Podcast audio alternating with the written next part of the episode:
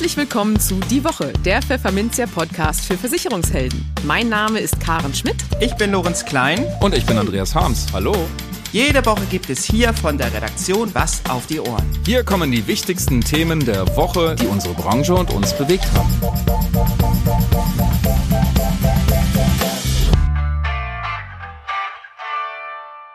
Moin aus Hamburg und herzlich willkommen zu Folge 130 unseres Podcasts. Heute ist Karfreitag, der 7. April 2023. Und diese Themen haben wir heute für Sie. Wir sprachen mit Stefan Schmidt von InnoInvest über seinen neu gegründeten Maklerpool. In den News der Woche bekommen Eltern mehr Rabatt bei der Pflegeversicherung als gedacht. Die Versicherungsbranche kassiert ihre Beitragsprognose für 2023. Eine Umfrage zeigt, wo Maklern der Schuh drückt. Und eine aktuelle These besagt, dass ein Provisionsverbot zu massiver Altersarmut führen könnte. Und für unser Schwerpunktthema für den Monat April Gewerbeversicherung haben wir uns mit Finanzchef 24 Geschäftsführer Payam Resvanian darüber unterhalten, was kleine und mittelständische Betriebe derzeit umtreibt. Im Gespräch. Es gibt immer wieder Nachrichten, die uns so ein bisschen vom Schemel hauen. Zum Beispiel die. Da gründet der Finanzdienstleister InnoInvest aus Darmstadt einfach mal einen neuen Maklerpool. Warum machen die Macher das? Und wie wollen sie sich gegen die Konkurrenz durchsetzen? Darüber rede ich jetzt mit einem der beiden Geschäftsführer, nämlich Stefan Schmidt. Hallo Schmidt, herzlich willkommen bei uns im Podcast. Ja, hallo Herr Harms, vielen Dank für die Einladung. Bitte gerne, Herr Schmidt. Und äh, gleich mal am Anfang mein Respekt für Sie. Sie sind ganz schön mutig. Ja, vielen Dank. Muss man, glaube ich, in der heutigen Zeit auch sein, um vorwärts zu kommen. Ja, Herr Schmidt. Ihre, Sie haben einen Maklerpool gegründet, um das für unsere Zuhörer mal kurz zusammenzufassen. Einen Maklerpool gegründet und Ihre Gegner heißen BCA, Jung DMS und C, Netfonds, Fondsfinanz. Das sind ziemlich mächtige Gegner, finde ich. Das stimmt. Äh, das zeigt aber auch auf anhand Ihrer Aufzählung, wie äh, äh, klein der Markt eigentlich ist oder wie eng der Wettbewerb im Markt ist. Und ich glaube, es wird Zeit, dass auch mal ein junger Wettbewerber wieder mit in den Markt eintritt. Ja, und ein junger Wettbewerber, der die anderen herausfordern will, der braucht ja ein Alleinstellungsmerkmal. Auf Deutsch heißt das, glaube ich, Unique Selling Point.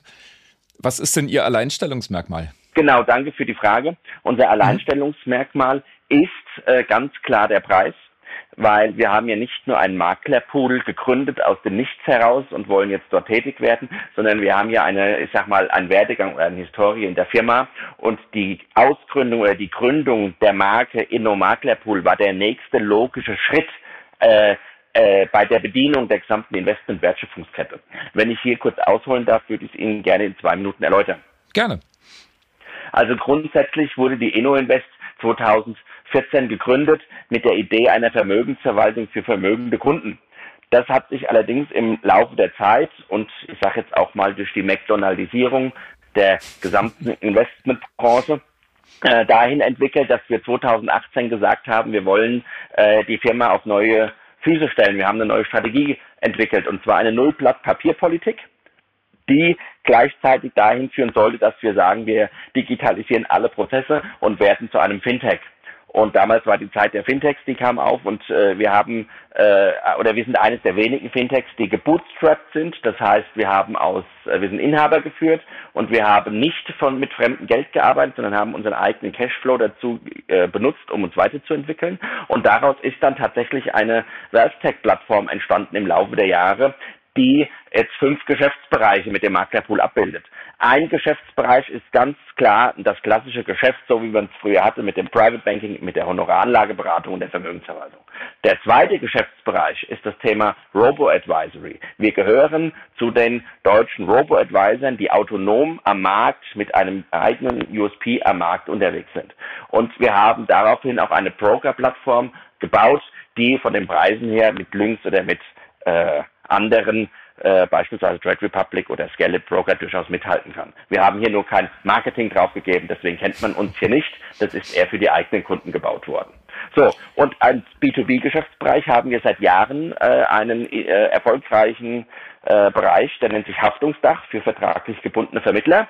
Und hier haben wir äh, die Software gebaut, die Wealthtech-Plattform draufgesetzt, die ganzen Prozesse entwickelt. Und ein Haftungsdach ist nicht weit weg vom Maklerpool, Äh, und deswegen war die letztendliche Konsequenz beziehungsweise die logische Konsequenz daraus, dass man dann jetzt noch den Maklerpool äh, draufsetzt und auch hier an die großen, äh, an, an den großen Markt der der der äh, Finanzanlagevermittler rangeht, denn äh, da ist der Wettbewerb klein und die Chance groß, dass man auch hier äh, relativ stark Fuß fassen wird.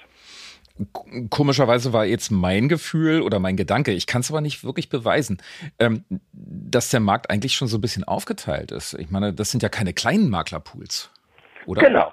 Der, genau, da haben Sie vollkommen recht. Der Markt ist aufgeteilt. Der, mhm. die Spieler, äh, die, die, die maßgeblichen Player am Markt haben Sie genannt. Das sind die Bekannten. Da geht jeder hin. Genauso jo. wie in der Haftungsdachszene der Markt aufgeteilt war. Heute genau. gehört die Inno Invest aber als, ich sag mal, als innovativstes Haftungsdach, äh, äh, als äh, einer der größten Haftungsdächer äh, im Markt dazu und wir bekommen alle Fintechs, wir bekommen alle die, die papierlos arbeiten wollen, wir bekommen alle Anfragen zu dem Thema digitales Robo-Advisory beziehungsweise äh, moderne Infrastruktur im Haftungsdach und wir schneiden uns hier nach und nach eine immer größere Stücke des Kuchens ab und wir wachsen, wir wachsen deutlich im Haftungsdach. Und genauso wird es auch mit Maklerpool sein. Wir werden jetzt die, die, die, die Frühadaptoren kriegen, das heißt, die generell sich digital aufstellen wollen. Wir werden die finden, die unzufrieden sind mit ihrem jetzigen Maklerpool. Wir werden aber auch über Preis, Leistung und Qualität und unsere Software äh, uns nach und nach äh, in den Markt rein spielen, uns bekannt machen und mit unserer Qualität überzeugen, sodass auch hier gestandene Maklerpools, die vielleicht, äh, ich sage jetzt mal, auch aufgrund ihrer Größe und aufgrund ihrer Marktmacht vielleicht sich nicht so äh, individuell oder dynamisch weiterentwickelt haben, äh, die werden wir hier von dem Thema Software äh, überholen und äh, beziehungsweise angreifen, wenn man das mal so, ich sag mal, proaktiv äh, ausformulieren darf und werden auch hier uns ein Stück vom Kuchen bekommen. Wie läuft's dann bis jetzt so? Also seit der Pressemitteilung letzten, wann war das? Mittwoch? Ich glaube letzte glaub ich. Woche, ne? Hm? Ja, also wir haben die Postfächer voll. Wenn wir mit unserem Interview fertig sind, darf ich weiter telefonieren und muss Termine zur Software-Demo vereinbaren. Ja. Also wir haben deutlich im zweistelligen Bereich schon Anfragen in den letzten sechs Tagen bekommen. Aha. Und äh, die informieren sich schon äh, recht oft, muss ich sagen. Auch viele Honoraranlageberater. Was fragen die denn? Ja, die wollen die Software sehen, weil äh, mhm. wir haben ja versprochen, eine papierlose Protokollierungssoftware. Ich habe mhm. jetzt gespiegelt bekommen, auch schon, wir hatten ja schon ein paar Workshops, äh, dass es die, so wie wir es gesehen haben, so noch nicht kennen, nämlich papierlos zu protokollieren und in einem Rahmen, dass 90 Prozent aller, ich sage jetzt mal, aufsichtsrechtlichen Themen durch die Software alleine schon abgestellt sind, weil die KI in unserer Software mitdenkt. Und äh, das kennen sie so nicht. Das, das, das, das hat jetzt überzeugt den einen oder anderen. Und das andere, was deutlich überzeugt, ist natürlich unsere eigene äh, Expertise, die wir seit, äh, im Unternehmen haben, weil wir selbst am Kunden das alles anwenden. Und natürlich der Preis, den wir anbieten, wir sind 50 bis 75 Prozent vom Preis unter den Mitwettbewerbern. Und äh, das ist ein deutliches Argument. Und hier wird gefragt, wie wir das machen, aber äh, irgendwo ist das dann ja auch das Geschäftsgeheimnis, wie wir das machen. Und äh, ja, das überzeugt halt. Also wir haben schon die ersten Verträge rausgeschickt. Aber Herr Schmidt, ich muss Sie jetzt auch fragen, wie machen Sie das? Gerne mit der Frage. mit der Frage haben wir, oder habe ich ja gerechnet, und äh, letzten Endes ist es ganz klar auf das äh, ganz stringente Nullblatt Digitalisierungskonzept zurückzuführen. Wir mhm. haben in den fünf Geschäftsbereichen, die, wovon jeder autonom voneinander läuft, also separat läuft wie eine eigene Kostenstelle. Wir sind ja überall im, ich sag mal, im positiven Bereich und die Kosten sind gedeckt. Die Kosten für den Maklerpool sind hier durch das Haftungsdach und die Software, die dort läuft, schon längst gedeckt. Auch das Servicepersonal ist dort drin. Das heißt, mhm. theoretisch entsteht uns im Maklerpool null Euro Kosten und äh, wir können hochskalieren bis 2500 Makler, bis wir die nächste Servicekraft anstellen müssen. So haben wir es gerechnet. Und äh, wir haben kein wirklich Kostenexposure da drin. Wir können mit jedem Kunden nur äh, positiven Ertrag erwirtschaften und wir könnten theoretisch auch noch ein Stück weiter runtergehen, aber dann sind wir irgendwann im Bereich der Liebhaberei und, und das macht das Finanzamt nicht mehr mit. Das heißt, zweieinhalb bis fünf Prozent ist, glaube ich, ein fairer Preis für die Leistung, die wir da bringen. Sie sind auch herzlich eingeladen, sich die Software anzugucken. Oh, da komme ich gerne mal drauf zurück. Ähm, aber jetzt sagen Sie mal, dieses Papierlose, spielen da überhaupt die Produktanbieter mit? Die verschicken ja immer noch gerne kiloweise, tonnenweise Papier. Das ist eigentlich eine sehr, sehr gute Frage. Und ähm, da muss man wirklich sagen, wir haben ja, wir machen ja nicht einfach sowas aus der Laune heraus, sondern wir sind ja durch das Haftungsdach alleine in Deutschland schon sehr gut vernetzt mit den ganzen depotführenden Stellen und Partnerbanken, die es da so gibt. Wir selbst dürfen ja keine Depots führen und äh, so haben wir quasi fast in ganz Europa äh, durch uns, die äh, Wertpapierhandelsbanken, die Vollbanken und die depotführenden Stellen gescreent, aber auch durch die, die beim Haftungsdach zu uns äh, kommen. Die fragen ja auch nicht nur uns, sondern die fragen ja überall anders auch an. Und so kriegen wir deutliches Feedback. Und wir haben, glaube ich, einen sehr guten Blick in den Markt. So. Und ähm, es gibt ganz wenige Stellen in Deutschland beziehungsweise in Europa, die das überhaupt so, wie wir das jetzt wollen, abdecken. Ich will jetzt kein äh, Bashing betreiben oder niemanden bloßstellen in der Branche, aber es, äh, man muss ja nur auf unsere Webseite gehen, inno-maklerpool.de. Da sehen Sie ja, mit wem wir exklusiv die papierlose Strecke gebaut haben. Äh, äh, Ebay ist hier ein äh, ganz voll dabei, äh, aber die eine andere depotführende Stelle wird vielleicht noch dazukommen. Im Moment äh, muss man ganz klar sagen, äh, Ebase ist hier schon äh, sehr, sehr, sehr gut unterwegs. Das heißt, äh, da werden dann wahrscheinlich die meisten Depots verwahrt. Also wer 100% papierlos arbeiten will, der kann bei mhm. uns das alles mit Ebase machen. Wir haben mhm. natürlich auch eine hybride Strecke drauf mit den anderen depotführenden Stellen, mit denen wir ongeboardet sind. Da ist allerdings immer der Prozessbruch zum Schluss, dass eine PDF geschickt werden muss oder dass es dann sechs Wochen dauert, bis ein Depot eröffnet ist. Bei Ebase geht das just in time äh, bei eBay wir sind noch mit der einzige Maklerpool, das einzige Haftungsdach, die die Strecke jetzt so für Minderjährige, für Gemeinschaftskonten und auch für äh, Singlekonten so gebaut hat, entwickelt hat. Und äh, wer die Strecke sieht, äh, der ist davon überzeugt, weil das Feedback ist, das haben wir so bisher noch nicht gesehen. Und das sagt, glaube ich, schon alles. Das ist schon mal gar nicht so schlecht, das stimmt. Ähm, wollen Sie von der Konkurrenz eher Makler abwerben oder suchen Sie eher so Leute, die noch gar keinen Pool haben. Haben Sie da einen Schwerpunkt? Wir haben bewusst keinen Schwerpunkt gewählt, weil genau diese Frage haben wir uns auch vor vier Jahren im Haftungsdach gestellt. Äh, kann man als Underdog oder als, als Neuling in der Branche, in der Szene überhaupt äh, mit Großen äh, konkurrieren und anstinken, wenn ich das so sagen darf?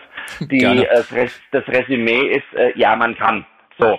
Und äh, das dauert aber einen Moment, weil das Thema Trust also Vertrauen spielt eine ganz große Rolle. Vertrauen nicht nur beim Kunden mit seinem Finanzanlagevermittler, sondern auch das Vertrauen ähm, von B zwischen den B2B-Kunden. Und das Vertrauen, das Renommee haben wir uns, glaube ich, mit dem Haftungsdach jetzt erarbeitet, weil hier wachsen wir doch äh, schon deutlich. So, und auf den Maklerpool umgemünzt ist es so, dass wir zum einen äh, das Wertesystem von uns hier ganz stark einbringen und sagen, wir wollen einen deutschen unabhängigen Markt haben, wo qualitativ gutes Investmentgeschäft äh, äh, angebracht wird beim Endkunden und der Markt an sich, die, ich hatte vorhin das Wort schon mal eingebracht, die McDonaldisierung, die sorgt ja dafür, dass das Retail, das Affluent, das Wealthy-Segment, also bis äh, 1, 3 Millionen hoch bei den Privatbanken und bei den Großbanken, äh, immer weniger äh, gut betreut wird und immer weniger Standard, immer mehr standardisiert wird. Das heißt, es wird zwangsläufig durch Entlassungen in der Bankenbranche und durch äh, Kosten, äh, aufgrund von Kostengründen zu mehr Selbstständigkeiten führen, äh, führen, die ihren Kunden betreuen wollen im Ort, ja, also äh, die, die nah am Kunden sind, die brauchen eine Heimat. So, und jetzt stellen die sich die Frage, wo gehen wir hin? Und ich kann mir nicht vorstellen, dass jemand, der sein Geschäft neu aufbaut und in die Zukunft bringen will, äh, zu einem Maklerpool geht, der äh, hybrid arbeitet oder der eher das äh, traditionelle Geschäft verfolgt. Also wir werden uns natürlich darauf konzentrieren, am Anfang auch auf die, die sich jetzt neu gründen, so, äh, um hier wirklich auch das moderne, neue, qualitativ gute Geschäft zu bekommen. Aber es wird zwangsläufig auch so sein, dass wir von anderen Pools äh, Finanzanlagevermittler oder ganze Vertriebsgesellschaften bekommen. Das haben wir auch im Haftungsdach gesehen. Und auch hier werden wir wachsen, hier werden wir Volumen bekommen. Wie viel kann ich Ihnen nicht sagen, aber äh, der Markt ist groß genug, dass wir niemandem anderen existenziell wehtun werden, aber uns deutlich in eine Position bringen, dass wir auch in zwei, drei Jahren mit unter den Top 5, 6, 7 genannt werden. Insbesondere auch, wenn ausländische Investoren jetzt bei den anderen einsteigen, Margen sehen wollen, Produkte vorgeben und, und, und, äh, geht das schon so ein Stück Individualisierung und Freiheit in der Branche verloren. Und äh, das ist wahrscheinlich so indirekt auch ein Punkt, wo wir jetzt kommen, als inhabergeführtes Institut ohne Interessen Dritter hier Fuß fassen zu können. Haben Sie eigentlich schon äh, eine Reaktion von der Konkurrenz bekommen oder haben Sie vielleicht sogar Kontakt zu denen? Positive Resonanz, um das so zu sagen. Mhm. Also man ist ja irgendwie doch irgendwo vernetzt über LinkedIn oder über Xing oder man sieht ja, sich man kennt sich, ne? genau. Man kennt sich so ein bisschen, man kennt mich mhm. jetzt noch ein bisschen weniger wie andere Gesichter, aber ich habe ja auf der Vorkongress in Mannheim gemerkt, dass dann schon die Leute jetzt stehen bleiben, überlegen, ist er das oder ist er das nicht.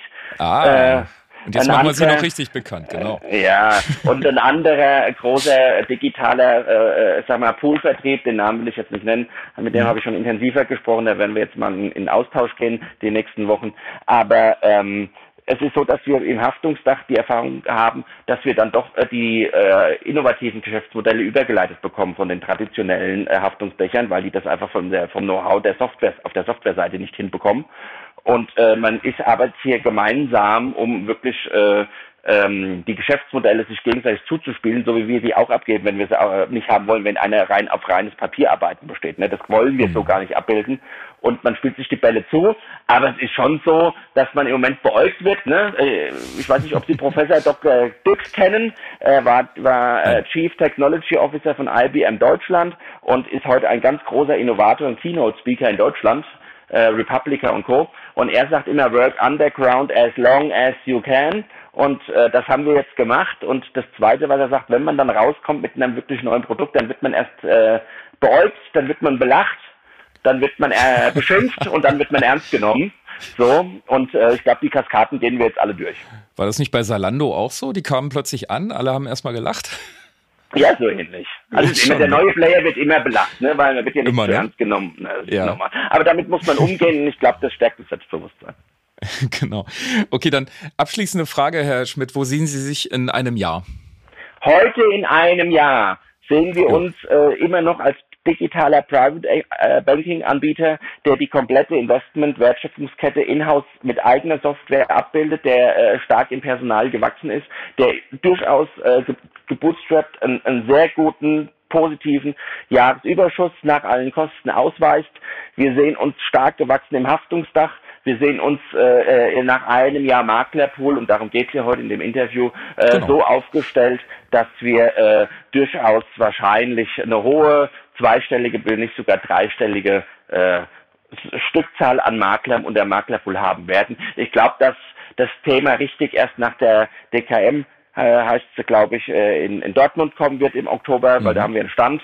Äh, da werden wir uns, äh, bis dahin werden wir viel üben und werden viel äh, äh, Vertrauen aufbauen müssen. Nach dem Stand wird es losgehen, aber ich glaube, der richtige Run wird dann zweit, nächstes Jahr kommen und da freuen wir uns drauf. Und äh, wir haben ja keinen Druck, wir müssen ja nicht, wir wollen und von daher sind wir hier angriffslustig und äh, gucken jetzt mal, wie weit wir in dem Preiskampf da mit dem Preis, mit der Preisansage, ich sag jetzt mal, äh, im Markt bisschen Wirbel machen. Dann bin ich sehr gespannt, wünsche Ihnen viel Glück und danke Ihnen für die Auskünfte, Herr Schmidt. Vielen Dank. Vielen Dank. Machen Sie es gut. Danke fürs Interview. Ihnen Sie auch. Tschüss.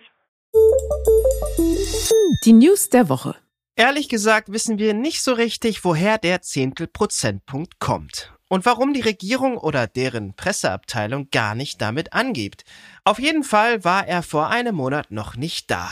Aber jetzt dürfte er Eltern sehr erfreuen. Denn sie sollen ab Jahresmitte niedrigere Beiträge zur sozialen Pflegeversicherung zahlen als noch ursprünglich vorgesehen. So hieß es nämlich noch Ende Februar im Referentenentwurf eines Gesetzes zur Unterstützung und Entlastung in der Pflege, so heißt das Ding. Eltern bekommen bei den neuen Pflegebeiträgen pro Kind 0,15 Prozentpunkte Nachlass. Im Entwurf, den das Bundeskabinett jetzt verabschiedet hat, sind es hingegen 0,25 Prozentpunkte für jedes Kind unter 25 Jahren. Für das erste Kind sind es sogar 0,6 Prozentpunkte, aber das war auch schon im Referentenentwurf so geplant. Die anderen finanziellen Eckpunkte hat das Kabinett hingegen unverändert übernommen.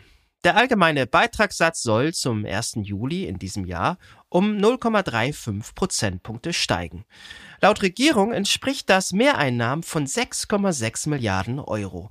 Damit ergibt sich ab 1. Juli 23 mit etwas Mathematik folgende Beitragsstaffel. Ohne Kinder 4,0 Prozent. Ein Kind 3,4 Prozent. Lebenslang, also auch wenn die Kinder aus dem Haus sind. Zwei Kinder 3,15 Prozent. Drei Kinder 2,9 Prozent. Vier Kinder 2,65 Prozent. Ja, und fünf Kinder und mehr sind 2,4 Prozent. Aber es stehen auch einige Dinge auf der Habenseite. Pflegegeld und Beträge für ambulante Sachleistungen, also häusliche Pflege, sollen Anfang 2024 um 5% steigen. Und alle Leistungsbeträge Anfang 2025 ebenfalls um 5%. Wie die Dynamik langfristig aussehen soll, dafür will die Regierung noch in dieser Legislaturperiode Vorschläge präsentieren. Hinauf geht es auch mit den Zuschüssen der Pflegekasse an Pflegebedürftige in vollstationären Pflegeeinrichtungen zum 1. Januar 2024, je nach Aufenthaltsdauer. Ab einem Jahr um je 5 Prozentpunkte. Und beim Heimaufenthalt unter einem Jahr steigt der Zuschuss von 5 auf satte 15 Prozent. Außerdem will man das Verfahren, nachdem man die Pflegebedürftigkeit feststellt, vereinfachen und übersichtlicher gestalten. Die Versicherungsbranche dämpft ihre Beitragsprognose fürs laufende Jahr. Vor einigen Monaten hatte sie noch damit gerechnet, dass die Beiträge 2023 spartenübergreifend um 2,9 Prozent steigen. Das ist erst einmal vom Tisch. Man gehe nunmehr davon aus, dass es lediglich plus 0,4 Prozent werden, meldet der Branchenverband GDV. Doch dessen Hauptgeschäftsführer Jörg Asmussen zeigt sich auch damit zufrieden und ordnet ein. Mit Blick auf die hohe Inflation und die geopolitischen Unsicherheiten wäre das ein achtbares Ergebnis. Immerhin ging es 2022 mit den Beiträgen noch um 0,6 Prozent auf dann 224 Milliarden Euro abwärts. Grund für die neue Korrektur sind die Lebensversicherungen. Dort, vor allem getrieben durch die Einmalbeiträge, erwartet die Branche, dass die Beiträge in diesem Jahr um 5,5 Prozent sinken. Schuld daran sind laut GDV die durch die hohe Inflation real gesunkenen Einkommen und hohe Unsicherheit. Beides belastet das Geschäft. Hinauf soll es in diesem Jahr hingegen im Schaden- und Unfallgeschäft gehen, und zwar um 5,7 Prozent. Auch hier ist die Inflation einer der Hauptgründe, nur umgekehrt, denn die steigenden Preise für Material und Arbeitsleistung führen dazu, dass die Versicherer auch die Prämien erhöhen müssen. Im Herbst hatte die Branche noch mit einem Beitragsplus von 6,1 Prozent für 2023 gerechnet. Dass es nun wohl weniger wird, liegt am schwachen Start der Kfz-Versicherer ins neue Jahr. Man hat's nicht leicht, aber leicht hat's einen. Ausnahmsweise ist dieser Karlauer hier mal angebracht, finden wir. Denn es stimmt ja. Viele Makler fühlen sich gegängelt und ausgelaugt von den unzähligen Regeln, die ihnen von der Politik auferlegt wurden und werden. Diese, zugegeben nicht ganz neue Wahrnehmung wird nun von einer knackfrischen Umfrage des Lebensversicherers Dela bestätigt. Dela wollte von 200 Maklern und Vermittlern wissen, was die Vertriebsprofis täglich beschäftigt und wo sie Chancen oder Gefahren sehen. Das Analyse- und Beratungshaus Assecurata führte die Umfrage durch. Dabei erwiesen sich drei Punkte bzw. Umstände als besonders einflussreich auf Geschäft und Vertrieb mit und von Versicherungen. Als erstes zu nennen sind hier gesamtwirtschaftliche Veränderungen wie Zinsumfeld und Inflation. Diese Faktoren gaben 48 Prozent der Befragten an. Fast genauso viele, 47 Prozent, erachteten gesellschaftliche Veränderungen wie demografischer Wandel und Kundenverhalten als bedeutsam für ihr Alltagsgeschäft. An dritter Stelle folgen technische Veränderungen wie Digitalisierung und neue Kommunikationsmedien mit einer Zustimmung von 40 Prozent. Neben diesen Aspekten bewerteten die Befragten auch, was für ihr Geschäft gut und äh, was schlecht ist. Die größte Gefahr sehen 57 Prozent in der Regulatorik. Weiterhin empfinden 45 Prozent die bereits erwähnte Inflation als gefährlich. Bei den Zinsen hingegen sind es nur 24 Prozent. Knapp jeder zweite Befragte, 45 Prozent, steht der Sache neutral gegenüber. Eher wohlwollend betrachten die Makler und Vermittler hingegen den technischen Fortschritt. 49 Prozent betrachten Digitaltechnik und ihren Einfluss auf Abläufe zwischen ihnen und den Versicherern als Chance. Gefahr sehen dadurch nur 7 Prozent herannahen. Ein Provisionsverbot würde zu einem absoluten Mangel an Beratung führen und dazu, dass ein Großteil der Bevölkerung in 20 bis 30 Jahren massiv in Altersarmut abrutscht. Oha, das ist mal eine These. Rausgehauen hat sie Dirk Schmidt-Gallas, Versicherungsexperte von der Unternehmensberatung Simon Kucher.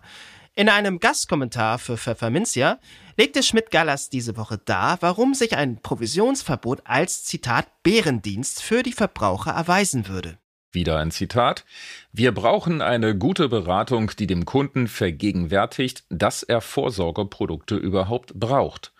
Und dann natürlich die Produkte auswählt, die am besten für den Kunden sind, schreibt Schmidt-Gallas zunächst. Ein provisionsgestütztes Modell sei dabei wichtig, denn viele Menschen befassten sich nicht von sich aus mit Vorsorgeprodukten, sie müssten getriggert werden, so der Unternehmensberater, der übrigens im Januar hier im Podcast zu Gast war.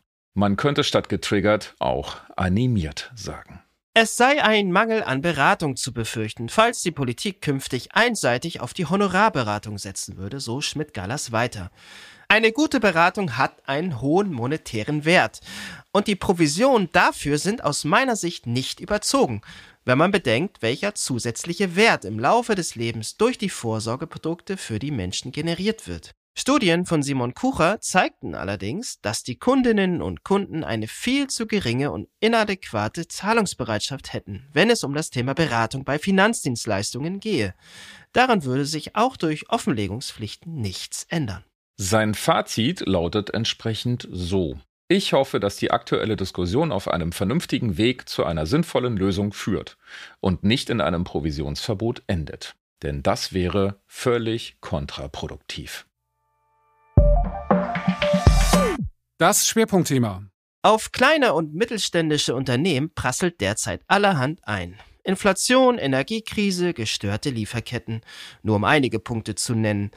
Wie gehen die Firmenlenker damit um und passt der Versicherungsschutz der Unternehmen eigentlich zu den eingegangenen Risiken? Das fragte unsere Kollegin Karin Schmidt Payam Resvanian, Geschäftsführer des Münchner Insurtex Finanzchef 24. Hallo Herr Resvanian und ganz herzlich willkommen bei uns im Podcast. Schön, dass Sie da sind. Hallo, guten Tag. Schön hier zu sein. Vielen Dank fürs Haben. ja, wir haben im äh, April jetzt das neue Schwerpunktthema ähm, Gewerbe und Firmenkunden. Und da ähm, passen Sie ganz gut, weil Sie sich mit Finanzchef 24 ja auf die äh, kleinen und mittelständischen Unternehmen tatsächlich fokussieren und dadurch durchaus wissen, was die umtreibt. Und das ist auch gleich die erste Frage, nämlich wo drückt denn der Schuh vor allem bei kleinen und mittelständischen Unternehmen derzeit? Ja, das ist äh, ganz spannend, weil so viele beziehungsweise große Unterschiede zu großen Unternehmen gar nicht gegeben sind. Gerade ist Corona vorbei, dann folgt nahtlos ein Krieg vor der Haustür, eine Energiekrise, dadurch, die dadurch ausgelöst ist, eine hohe Inflation, also unterschiedliche Herausforderungen, die da gleich, gleichzeitig zu bewältigen sind für die KMUs, für die Small Medium Enterprises in, im, im Englischen. Ähm, gleichzeitig haben wir äh, weitere Herausforderungen aus dieser Multikrise. Ähm, die Energiebeschaffung ist ein Riesenthema, Lieferengpässe, die Globalisierung an sich, die Materialknappheit, ähm, die Herausforderungen aus der Digitalisierung, der technologische Fortschritt, die damit verbundene Anpassung der Strukturen und Geschäftsmodelle. Also eigentlich zusammengefasst, Pandemie nach Wien, Ukraine-Krieg, Energiewende, Inflation, Rezession, Klimakrise, naja, eine Digitalisierung der Geschäftsmodelle, mhm. in Zukunft ein Fachkräftemangel, alles gleichzeitig, ja, ja, ja, alles gleich dringend. Ja, ja. Jo, also so einen Riesenunterschied sieht man da nicht. Und äh, wenn man jetzt dieses ganze äh, Konglomerat an, an, an Sachen nimmt, die da auf die Unternehmen einprasseln, wie blicken Sie denn dann auf dieses Jahr 2023? Eher optimistisch oder pessimistisch oder völlig am Boden zerstört oder wie sieht's da aus? Ähm, ja, wir, wir, wir fragen ja kontinuierlich auch bei unseren Kunden nach. Und das ist etwas, was uns ähm, nicht nur auszeichnet, sondern äh, was mir auch ähm, hier wirklich wichtig ist, das Ohr beim Kunden zu haben und wirklich nachzufragen, was treibt dich denn, was treibt denn dein Geschäft? Und da wissen wir aus unserem aus unserer Marktforschung Schrägstrich Gewerbereport genannt, dass vor allem die kleinen und Mittelständler heute sich nicht mehr so auf, auf die Regierung und weitere Hilfspakete verlassen wie noch vor ein paar Jahren, sondern sich selbst wirklich in der Pflicht sehen. Also sie begreifen sich wirklich als Unternehmer und weniger als Unterlasser. Und da sehen wir wirklich so eine gestärkte Eigenverantwortlichkeit, eigentlich wieder eine neue Selbstbestimmung, die da ist. Die möchten etwa die Margen erhöhen, indem sie die Digitalisierung die, und äh, die Geschwindigkeit äh, zu investieren einfach höher halten als einige andere größere Unternehmen, die ein bisschen zaghafter sind.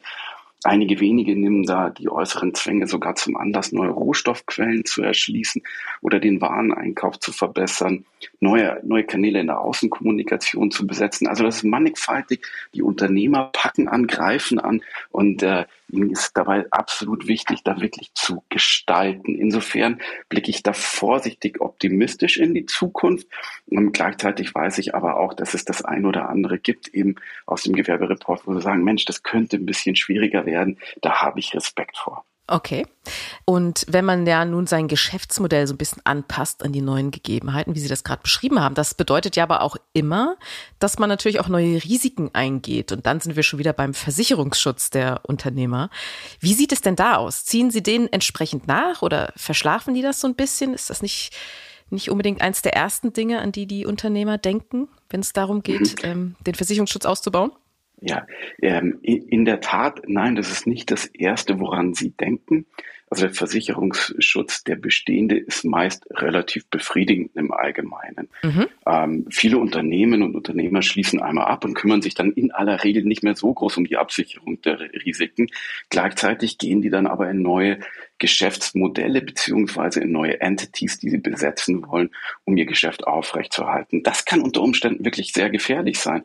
Ähm, gerade vor dem, äh, vor der, äh, vor der, vor der Herausforderung, die die Digitalisierung mit sich bringt ähm, und die dadurch entsprechenden Cyberrisiken, die, die oft äh, einhergehen, die fehlen mhm. bei vielen KMUs dann wirklich. Also mhm. gerade wenn ich mir so den Klein- und Kleinstunternehmer anschaue, dessen Büro ja irgendwo so in der Hosentasche auf dem iPhone ist oder auf einem Smartphone äh, ist, der rennt dann damit rum und ich, der ist sich dessen gar nicht so bewusst, ähm, ähm, wenn er jetzt sagt, oh, ich gehe jetzt äh, beispielsweise in die sozialen Netzwerke, bewerbe da meine Produkte in Real Life, das muss, äh, muss so sein, habe ich gehört, deswegen mache ich das auch mit, weiß aber nicht, dass das äh, Risiken mit sich bringt, wenn er dann die äh, entsprechenden Kundenkontakte da in WhatsApp verwaltet. Also all das sind die Möglichkeiten äh, bzw. Risiken, die da sind, die dem kleinen und kleinsten Unternehmer oftmals gar nicht so bewusst sind. Also insofern so eine Basisabsicherung, die man einmal abgeschlossen hat, die ist gegeben, ja. Aber alles, was da so im Neuen kommt, da merkt man schon, da fehlt hier und da dann einfach schlichtweg das Wissen, das Know-how um die möglichen Absicherungen der neuen Risiken, beziehungsweise vielen ist dieses Risiko gar nicht bewusst. Mhm, dann sind wir ja auch schon recht schnell bei den Versicherern und vor allem auch Vermittlern, die ja eigentlich auf diese Risiken auch hinweisen sollten. Denn ähm, müssen die sich in ein bisschen weiterentwickeln oder äh, ihre Herangehensweise ändern, wenn es um um kleine und mittelständische Unternehmen geht, dass man die eher erreicht? Ja, ja, in der Tat. Ähm, ich bleibe wieder bei meinem Beispiel hier des, des äh, Büros in der Hosentasche mit dem Smartphone. Mhm. Ähm, dort, wo der, wo der Klein- und Kleinstunternehmer teilweise ja sein Geschäft drüber abwickelt, da ist er dann meist auch zu erreichen. Und gerade das Verwenden von fortschritt, fortschrittlichen Technologien, um die Kundenbetreuung zu optimieren, ähm, oder der Einsatz von künstlicher Intelligenz, Chatbots und oder in Klammer auf, Self, Klammer zu, Serviceportalen, ähm, sind natürlich Möglichkeiten, hier wirklich auf den Kunden, auf den Endkunden wirklich einzugehen, um wirklich die gesamte Wertschöpfungskette zu bedienen und zwar entlang der Customer Journey. Und das ist wirklich was, was mir aus dem, ähm, am Herzen liegt, so als, als alter Marketer. Die Customer Journey ist etwas, was in der Versicherungsbranche und in der Vermittlerbranche durchaus präsent ist, ja, aber nicht wirklich durchgängig bespielt wird. Es gibt andere Branchen, die sind da einfach ein bisschen besser, ein bisschen weiter. Ähm, ich hatte das äh, Erlebnis bei der letztjährigen DKM, ähm, mit äh, wirklich vielen Leuten sprechen zu dürfen und sprechen zu können. Ich habe ganz viel gehört über Produkte, über Wege, über Möglichkeiten, wirklich spannende Inhalte. Nur ein Wort habe ich nicht einmal gehört und das war Kunde. Okay. Und das ist etwas, wo, wo, wo ich sage, Mensch, also wenn man den Kunden in den Mittelpunkt stellt, also das berühmt-berüchtigte Customer Centricity und darum die Customer Journey dann baut, da ergeben sich dann ganz, ganz viele Möglichkeiten, wo Versicherer und Vermittler wirklich gut platzieren können. Und zwar nicht nur auf einem Teil der Journey, sondern wirklich um die komplette Journey herum. Und da dann, ähm, wenn man, wenn man dann anfängt, die Online- und Offline-Welt wirklich zusammenzubringen, anzupassen und, und eigentlich das macht, was wir heute bei Financial 24 heute den ganzen Tag so machen, dann ähm, gelingt das hier und da doch wirklich gut, ja. Haben Sie denn da mal ein Beispiel, wie das äh, gelingen kann in dem Bereich, dieses äh, Verbinden von Online- und Offline-Welt? Ja, äh, ganz klassisch. Ähm, wir haben hier, ja, wir sind hier äh, allgemein be bekannt als Portal. Ja. Wir sind mhm. aber recht viel mehr als nur Portal, sondern mhm. wir sind wirklich hier Broker, ein Digitalbroker, der sowohl komplett dunkel verarbeiten kann, also die Journey online anbieten kann, komplett digital, aber auch hier unsere Berater haben, die gegebenenfalls bei Rückfragen auch wirklich dastehen. Wir sitzen wirklich Underwriter ausgebildete Personen, die dem Kunden die letzte Frage oder die letzten Fragen nochmal beantworten kann und hier wirklich ähm, auf die Kundenbedürfnisse drauf eingehen kann, um mhm. dann die weitere Journey digital dastehen zu lassen. Also wir haben eine Omnichannel-Strategie und diesen Übergang von digital zu Person ist ein, ein Teil, den wir sehr stark ähm, gestalten und auch managen, als auch von der Person wieder ins Digitale. Und da nutzen wir alle positiven Möglichkeiten, um das Ganze so einfach und so schnell für den Kunden zu gestalten wie nur möglich. Mhm. Nun haben Sie eben ja auch schon mal kurz künstliche Intelligenz erwähnt und da ist ja gerade äh, ChatGPT in aller Munde. Da kommt man ja kaum drum rum um das Thema. Mhm. Sehen Sie das denn als, als Chance für die Versicherungswirtschaft auch? Ja, ähm, ich denke, es ist nicht nur eine Chance, sondern es ist die Chance. Ähm, wirklich ist es die Chance für die Versicherungswirtschaft. Äh, Wirtschaft im Allgemeinen. Mhm. Weil wenn man äh, da, da aufhört, ähm, sich zuvor zu fürchten oder es zu belächeln und jetzt wirklich drüber nachdenkt, wie man es wirklich nachhaltig nutzen kann, ähm, ist das wie für alle Branchen ähm, die Chance. Das Ausmaß der Auswirkungen ist uns da gar nicht so bewusst beziehungsweise absehbar. Ähm, aber er könnte wirklich die Versicherungsbranche ganz weit nach vorne ins digitale Zeitalter katapultieren. Ähm, wenn man gerade so an den Datenschatz denkt, der in, in, Versicherungen liegt und Daten als das Rohöl des 21. Jahrhunderts betrachtet, sitzen wir auf einem riesigen Schatz. Mhm. Diesen gilt es wirklich mal intelligent zu heben, zu verarbeiten und daraus sinnvolle Lösungen zu generieren. Also nicht nur Big Data mit Small Impact zu nutzen oder oder aus dem Big Data nichts zu nutzen, sondern wirklich rauszugehen, eine, eine bessere Datenanalyse zu gewährleisten, die auf die Kundenbedürfnisse eingeht und, und, und wirklich reaktiv da ist, Risiken besser einzuschätzen, schnellere Entscheidungen zu forcieren, Schadenprozesse zu beschleunigen, wirklich die Wertschöpfung entlang der gesamten Customer Journey wirklich zu ermöglichen. Ähm, das ist, ist irre gut, gerade auch wenn es darum geht, dann im Backend sowas aufzubauen, gerade so in der, in der iterativen und inkrementellen Prozessoptimierung ist das ein, ein, ein Game Changer. Ähm, und wenn man diese verschiedenen Technologien dann nutzt, ChatGPT ist ja nicht nur eine, sondern da gibt es ja eine, eine, Menge Technologien bereits, um wirklich dann Kundenerlebnisse zu produzieren und nicht nur einen schnöden Vermittlungs- oder Betreuungsprozess, sondern wirklich Erlebnis daraus äh, zu machen, dann kriegt man das, glaube ich, sehr, sehr, sehr, sehr gut hin, sich auch als, als Versichererbranche hier im Insurance-Bereich ganz weit nach vorne zu pushen. Mhm. Also das ist etwas, was, was absolut spannend ist. Also Sie merken, ich brenne dafür. Ja, ja, das, ähm, es ist aber auch spannend, da, ich finde auch, ja. Ab, absolut, absolut. Also wie gesagt, ähm, OpenAI ist mit ChatGPT natürlich ganz weit nach vorne geraucht. Ähm, letzte Woche hat Adobe Firefly gelauncht. Ähm, wir merken das jetzt an den Fotos, an der, an der Gestaltung von Möglichkeiten. Jetzt, wenn man sich vorstellt, wenn man ChatGPT ein, ein, ein Text erstellen lässt, ein gesprochenes Wort erstellen lässt, das mit einer anderen KI verbindet, ähm, um vielleicht dann eine, eine, eine Interaktion darzustellen, idealerweise in Echtzeit, dann kann man wirklich Gespräche abbilden, vielleicht sogar mit einem Videoberater, der aus einer Maschine kommt. Also das ist, ist irre, ist irre. Die, die, die, die Möglichkeiten sind unendlich, die sind wirklich unendlich. Sky's the limit, wie man so schön sagt. Richtig, absolut richtig, absolut richtig. Sind wir schon ein bisschen aber auch bei den Sci-Fi-Elementen, ne? Genau. Definitiv. ah, ja, aber das äh, wird auf jeden Fall spannend äh, zu, zu beobachten. Und wir, wir freuen uns auch, dass wir Teil der Branche sind, haben wir im Vorgespräch eben schon gehabt. Und äh, sie begleiten können auch in, in dieser Phase jetzt, wo es dann so ein bisschen um äh, technologische Unterstützung geht und was da alles möglich ist. Ähm, und das wird, glaube ich, ganz schön mindblowing werden, wie man so schön sagt noch, ne? Genau. Oh ja, oh ja. Ja. ja.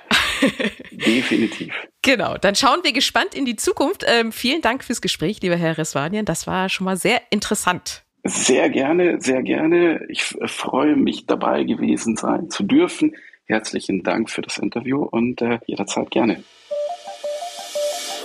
Und das war es mit dieser Podcast-Folge. Verpassen Sie keine weitere und abonnieren Sie die Woche überall dort, wo es Podcasts gibt. Und hinterlassen Sie dort auch gerne eine Bewertung. Ich sag schon mal Tschüss und wünsche Ihnen allen frohe Ostern und gebe noch mal kurz an Lorenz. Danke, lieber Andreas, und auch Ihnen ein wunderschönes Osterfest von dieser Stelle. Dann hören wir uns auch garantiert am kommenden Freitag wieder. Bis dahin gilt natürlich wie immer, bleiben Sie optimistisch, genießen Sie das Wochenende und kommen Sie gut in die neue Woche.